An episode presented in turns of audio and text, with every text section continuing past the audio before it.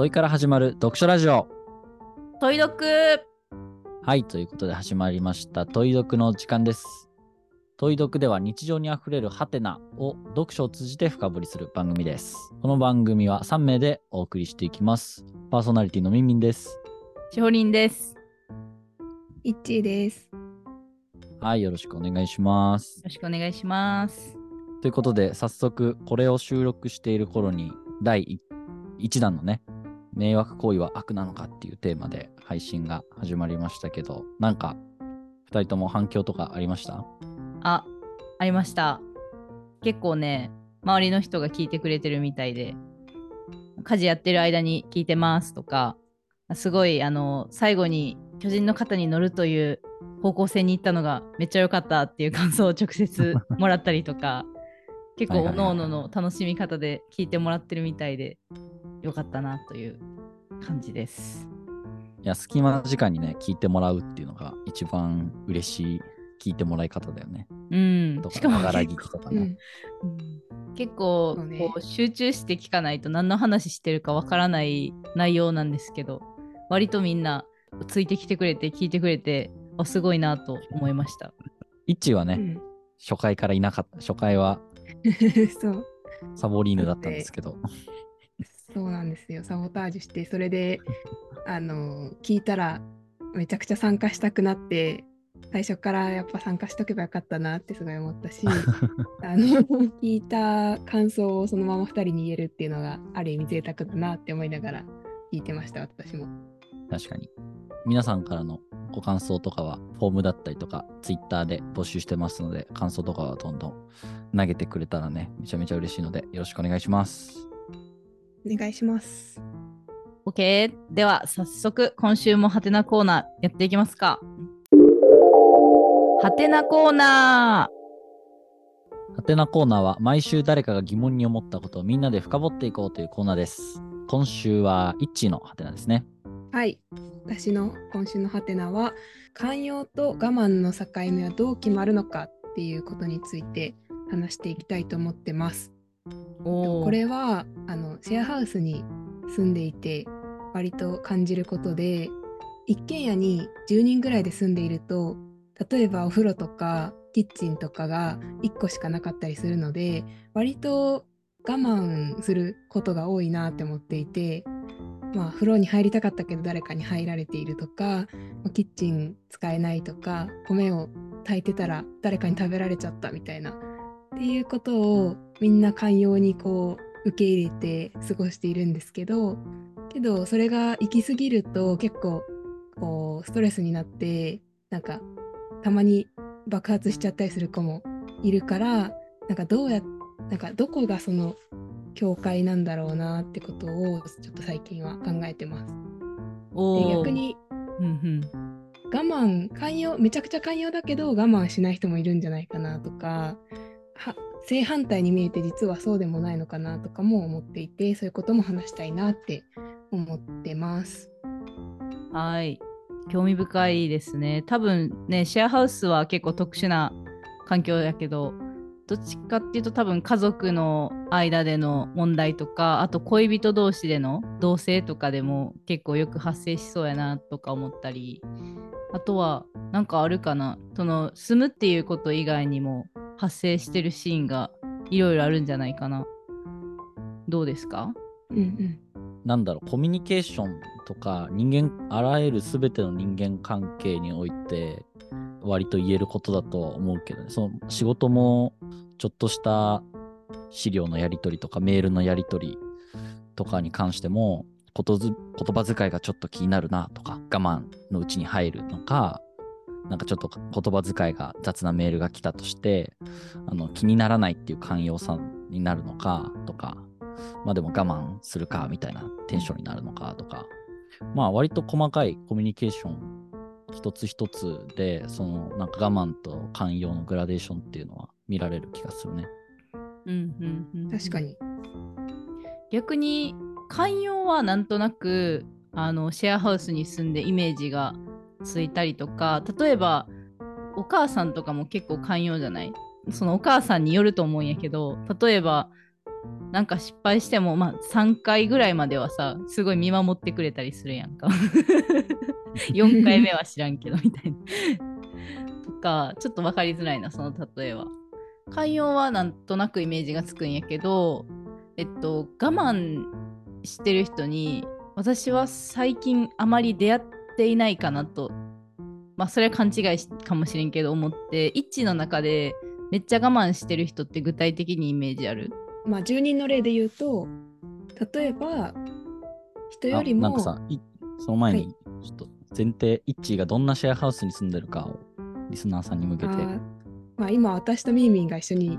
住んでいるシェアハウスなんですけど、まあ、東京にある青家という名前のシェアハウスでして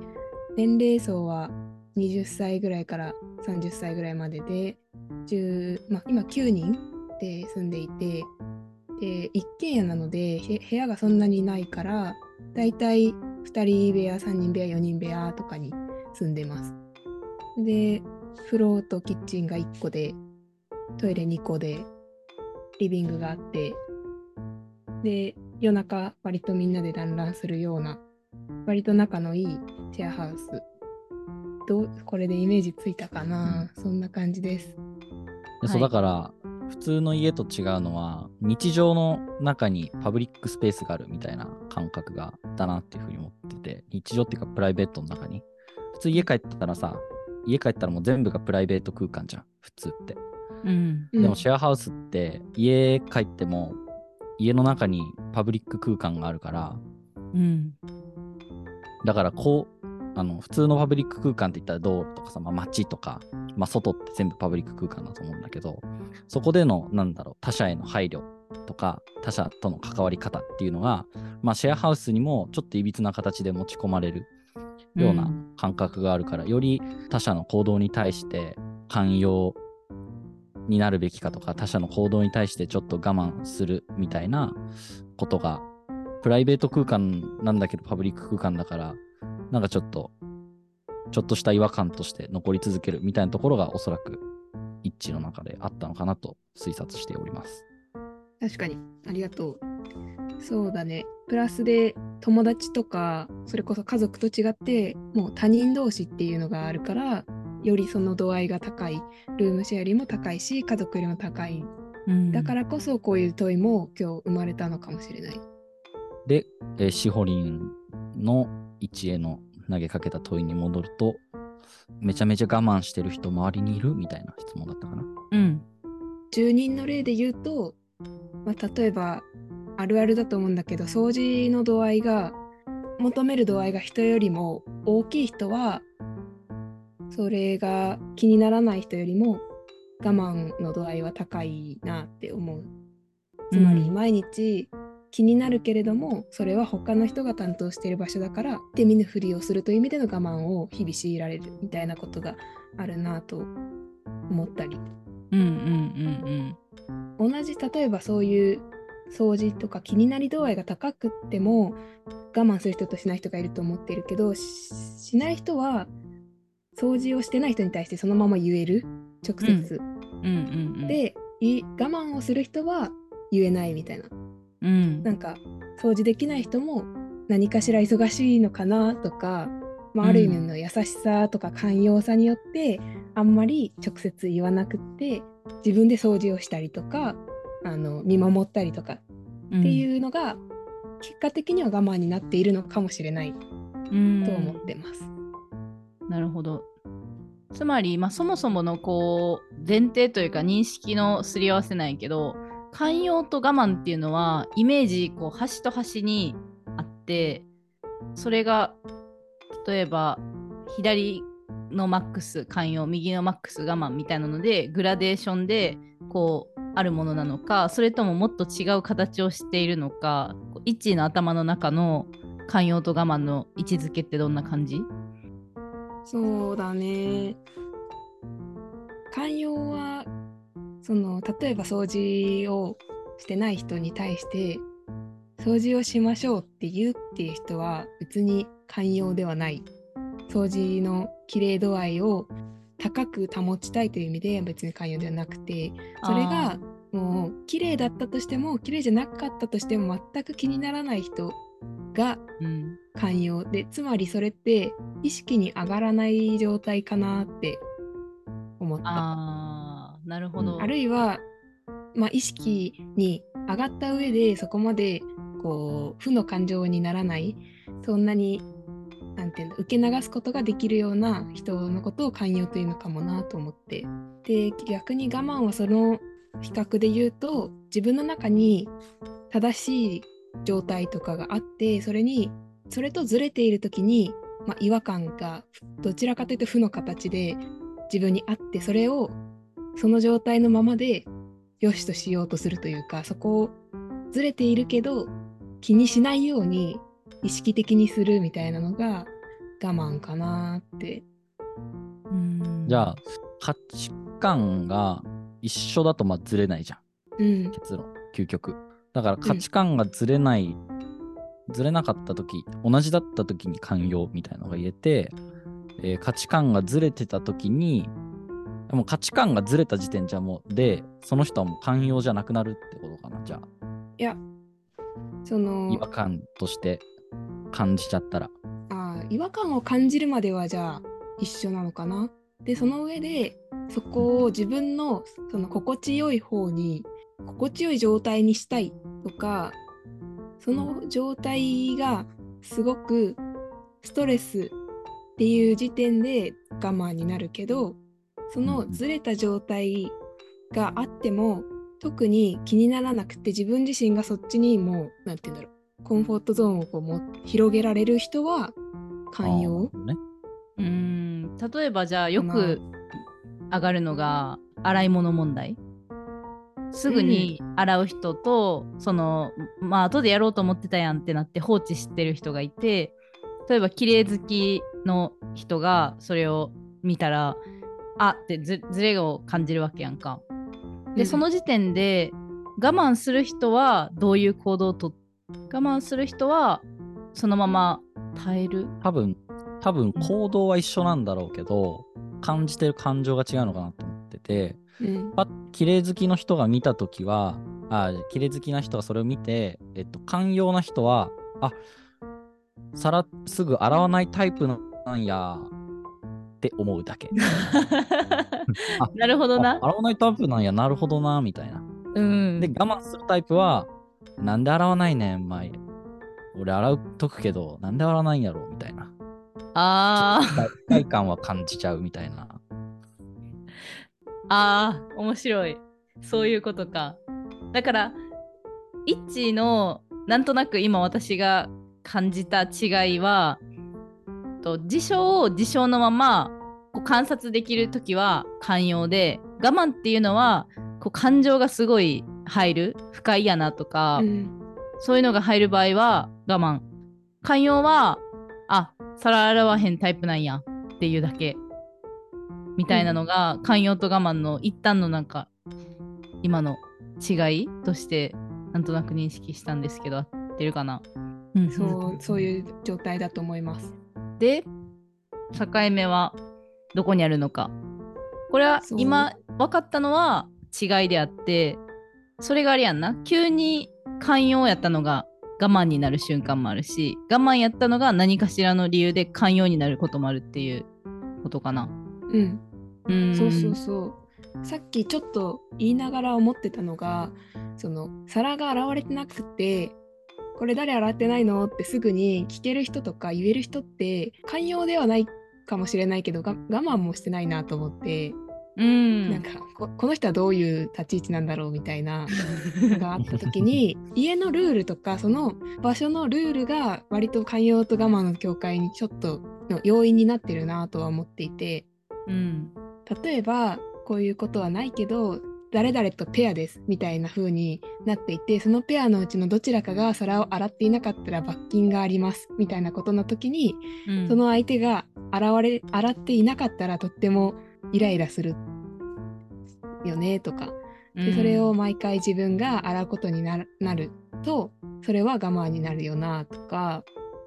なんか逆にそう洗わなくても全く問題ありません。むしろ洗わないの推奨みたいなお家の場合はみんな寛容になるかもなとか。うん。それは例えば今のルールの話でふと思ったんやけどもう統一して使った後もうすぐに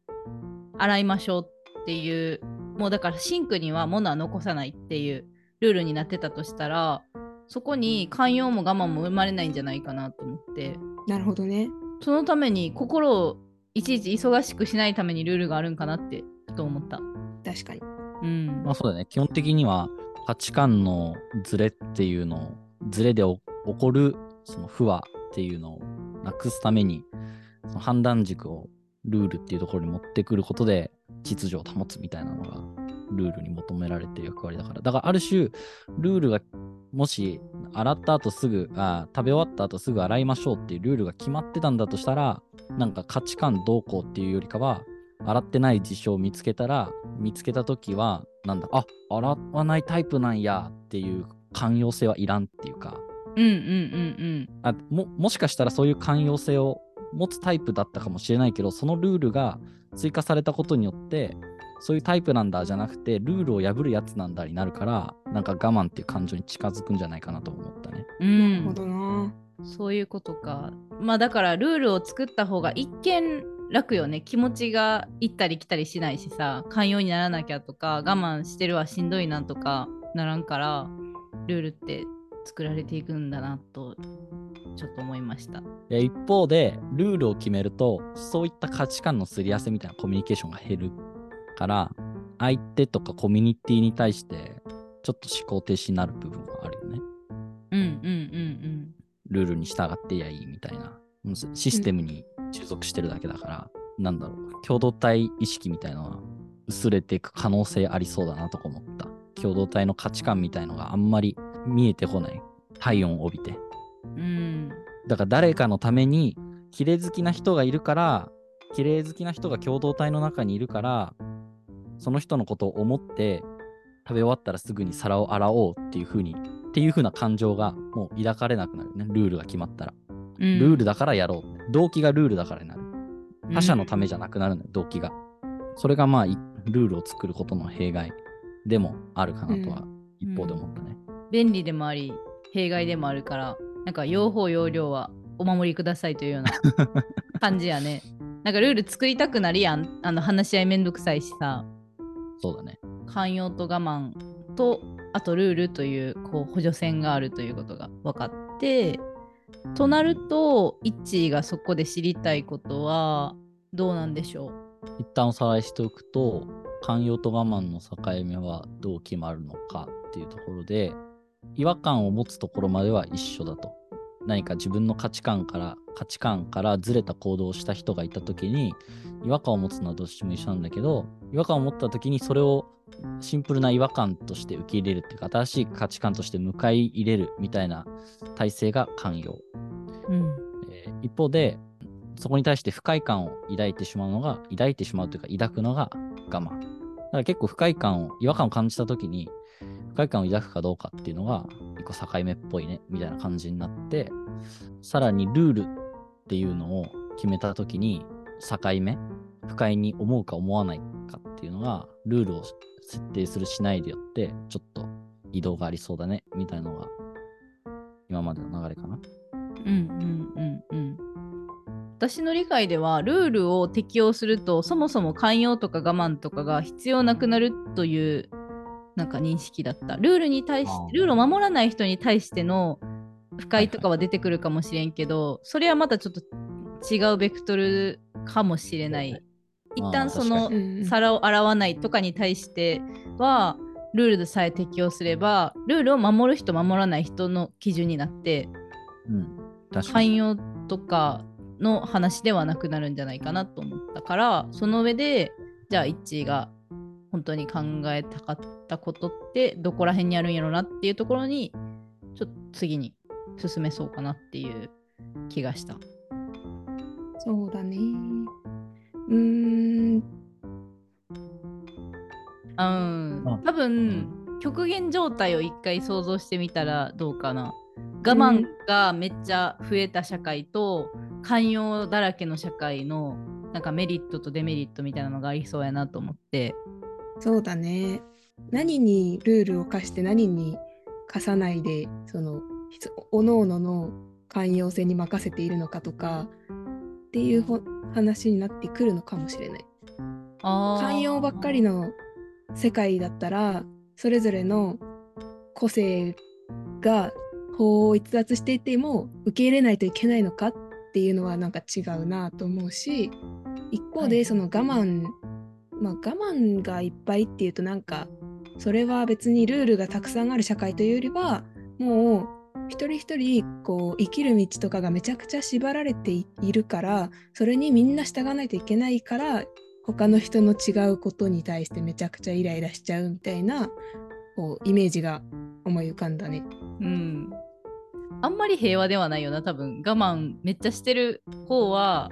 すごい窮屈なイメージで、で、確かに寛容がいっぱいってなったら、一見良さそうやけど、なんか何でもありになっちゃうよね、みたいなところは言われてみたらそうやなってなった。うん、うん。が、うん、なんか今の対比での寛容って、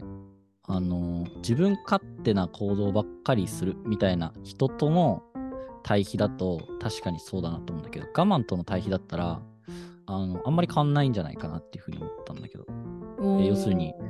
我慢も結局自分の価値観を押し殺してるから、えっ、と、個性を発露できないっていうところは寛容と一緒。うん。だから、今、今の話を聞いてる感じだと、その我慢をしている人が全員寛容になった時のデメリットっていうのがちょっとあんまりイメージつかなかったなと思ったんだけど、何でもありになっちゃうのはなんか我慢の状態の人も一緒だなっていうか、結局我慢しちゃってるからね。ああ、そっかう。んなるほど。じゃあ今想像してた寛容の世界って私たちがそのままみんなそのまま寛容の世界に行った時に負の感情が他の人の多様性に対してこう感じちゃうって思ってあんまり平和じゃなさそうって思ったけど本当に寛容の世界だったら別に誰みんなが好き勝手やっても何も負を感じないからそれはそれでユートピアかもしれないっていうことを思ったんだけど、あえっとねちょっと違う。ああ、そうそう。えっと、えっと、寛容っていうのは違和感に感じたときに、寛容しないっていう態度も別に取れるわけじゃん。我慢しないっていう態度が取れるのと一緒のように、寛容しないっていう態度も取れる。それどういうことかっていうと、異なる価値観が出たときに、それに対して反発するっていうのは、寛容な人でも別にできるわけよ。うん。寛容する範囲っていうのがあるからさ、我慢しないだけ。えっと、だから、他の人が何か自分の行動、自分にとって違和感のある行動をしたときに、えっと、不快に感じて受け入れちゃうっていうのが我慢。不快に感じずに受け入れるっていうのが寛容っていう話だったと思うんだけど、うん我慢しないっていう態度も別に取れるわけじゃん。我慢する人にとっても。うん。それは違和感に感じたときに、えっと、不快を感じながら受け入れずに、なんだろう、突っぱねるっていうか、ちゃんと自分の意見主張するってこと。寛容の人も別にその態度は取れる世界線だなっていうふうに思って、伝わ伝わってるかな。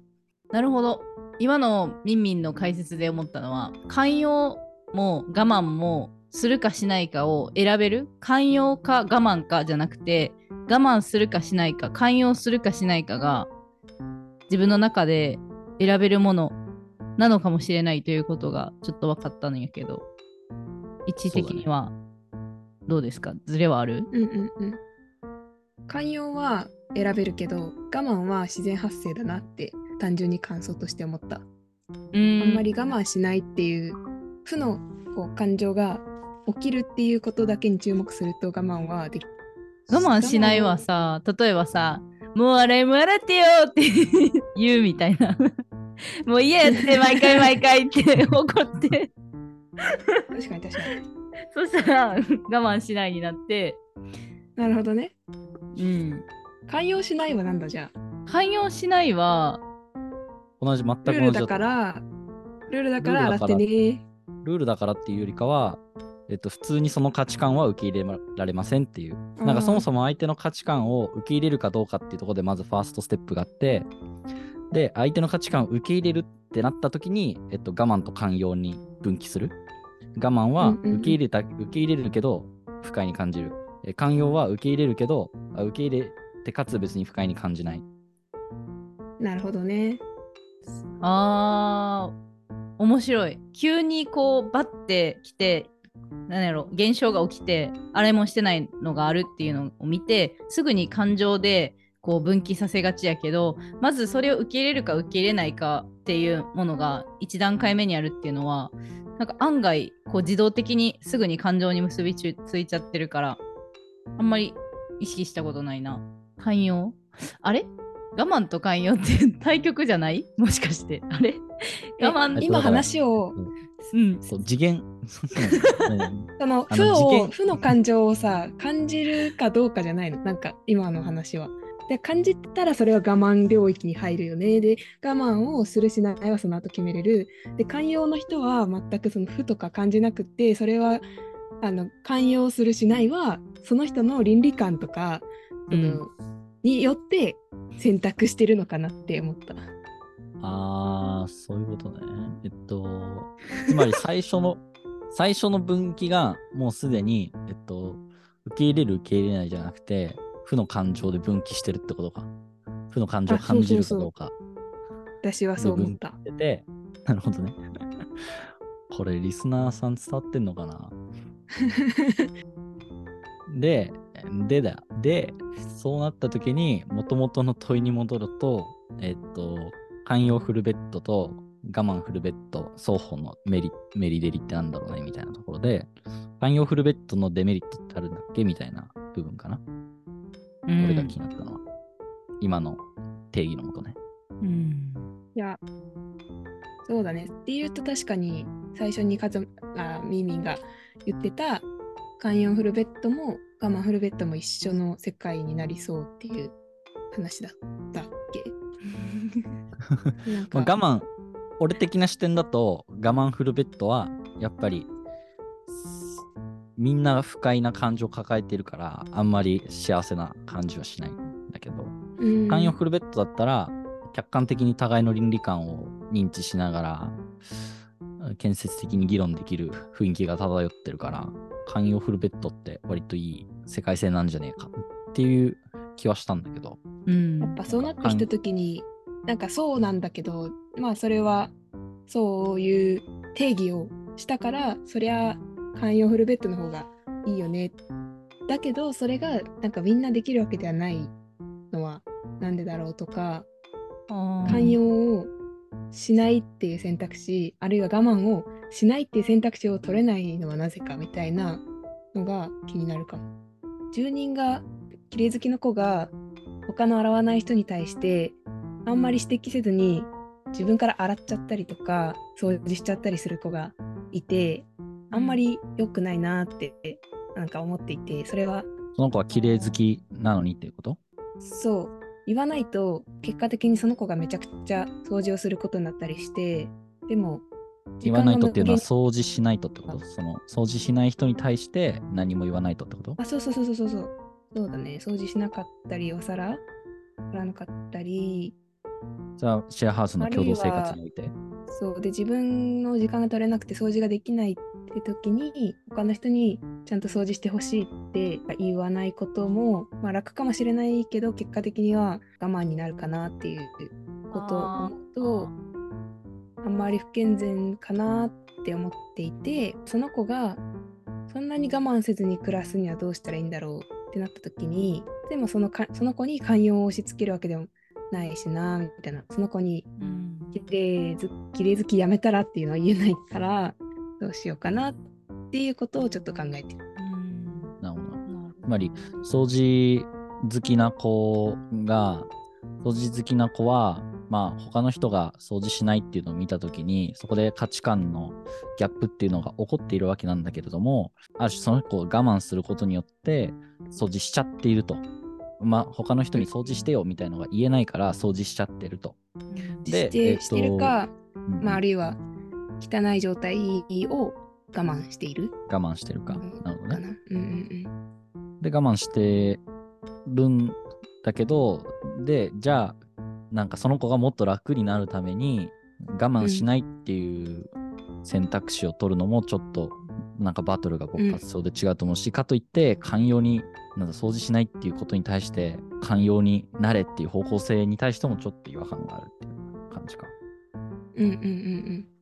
その綺麗好きな子はもう言っても仕方ないみたいな期待することをそもそもこう諦めてるというか期待しないようにしてるっていう感じに近いんかなそんなに相手に言わんってことは。うん。うん。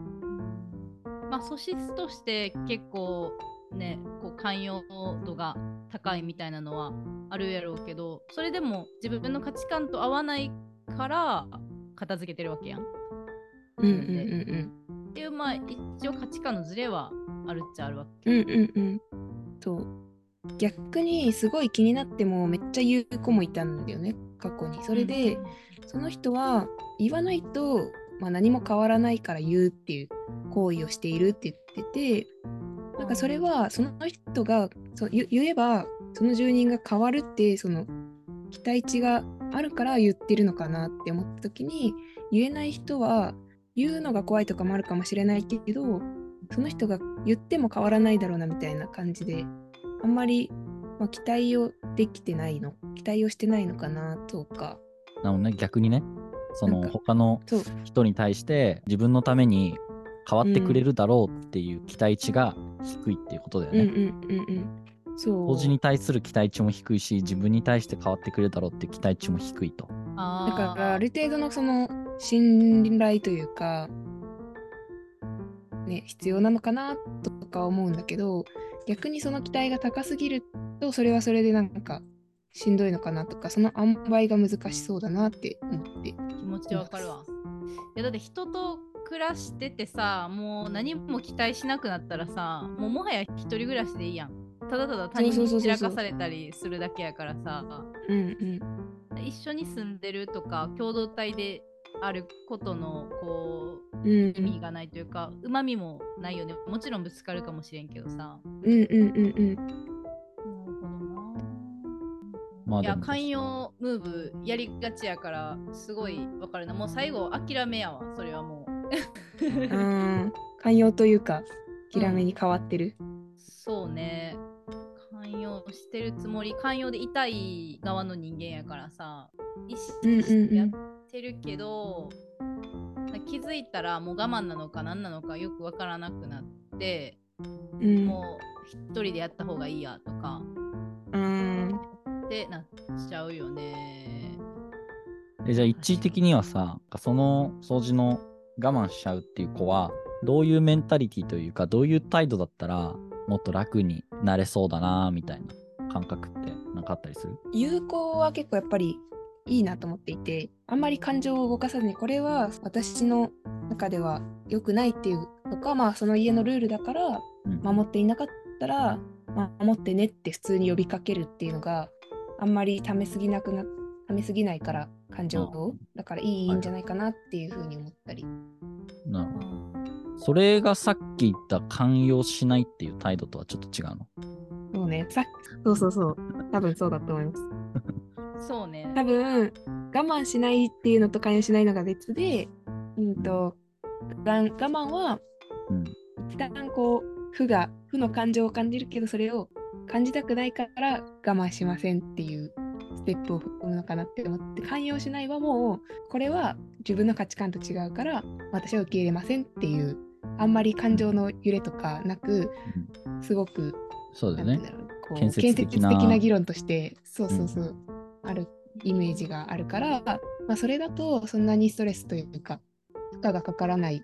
いい方法な気がするね。うんうんうんうん。我慢寛容しない。うん。我慢の時は結構どちらかというと負負の感情がすごいある感じがして寛容の側に行った時は寛容するにしてもしないにしても不快ではない。そのさっきのうんうんうんうん。靴下の件で言うと、あ自分もやってみたら別に不快ではないなみたいな。でもんうん理想状態としてはやっぱり綺麗な方がいいよねみたいな価値観というかがあって、だからそれがそもそも寛容と我慢の違いにうんの特徴にちょっとあるんかしらと思って。ってなると寛容しないの場合はそこまで不快じゃないから別に言わなくてもいいっうんうんちゃ言わなくてもいい。けど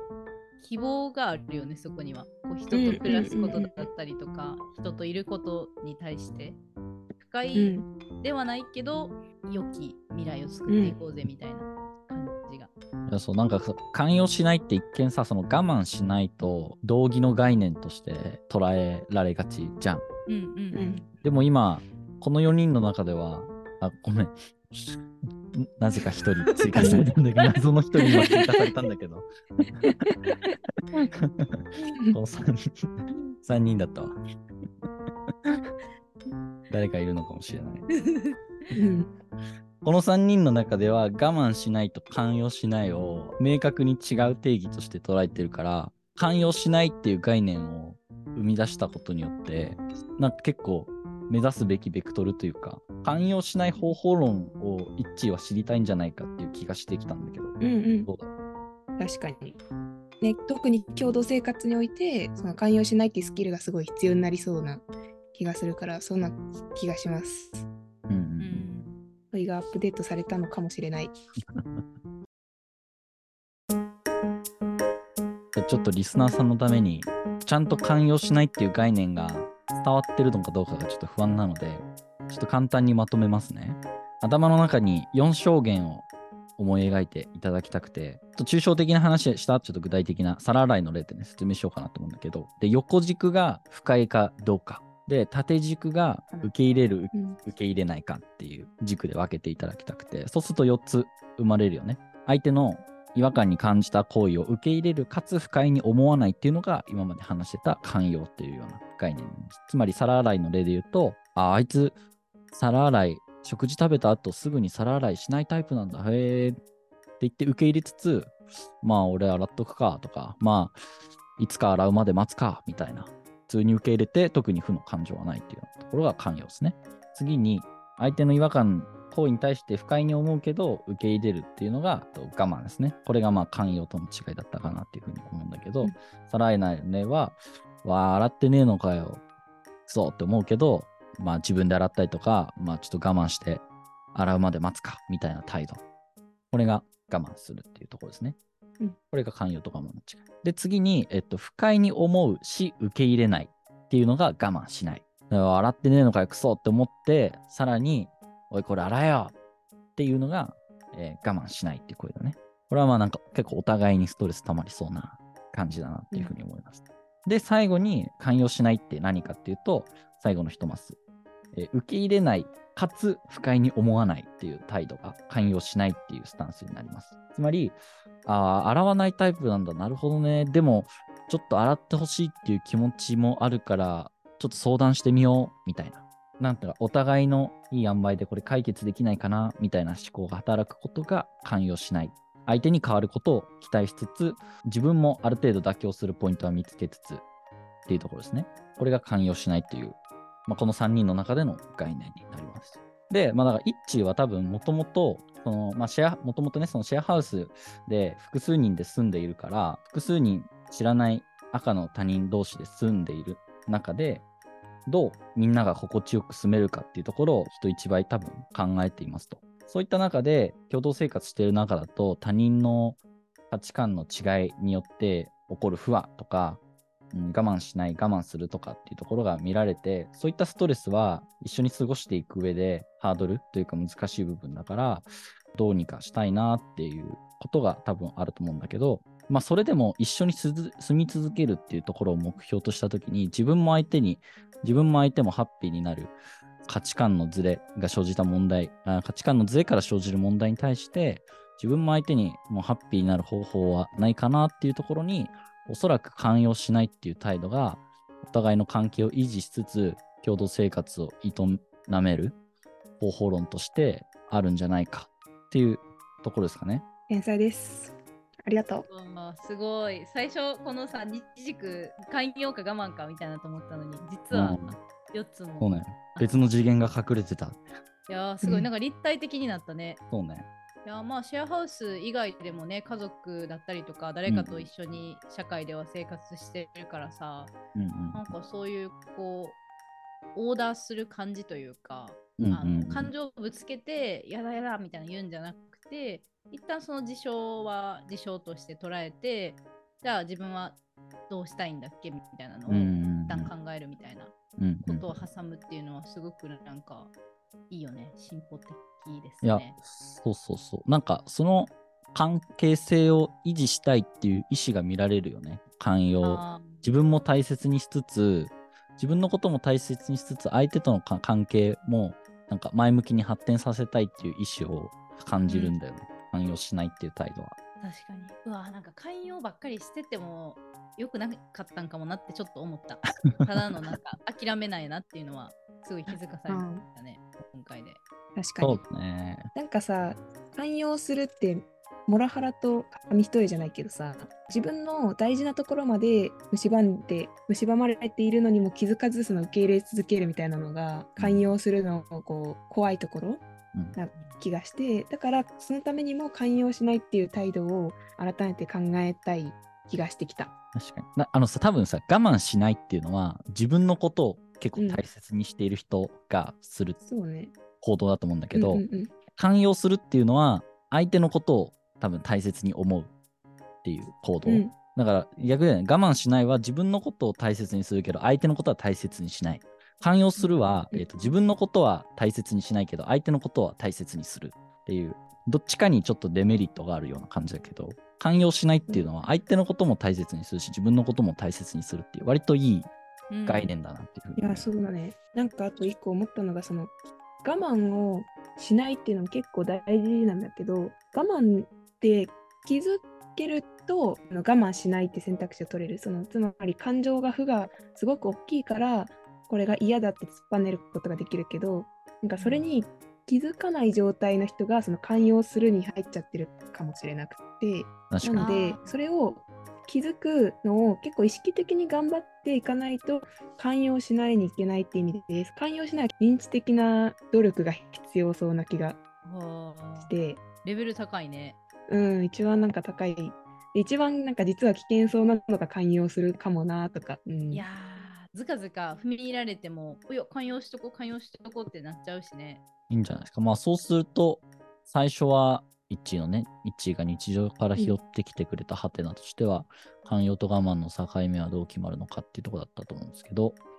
まあそれが録音データが消えたり、紆余曲折ありながら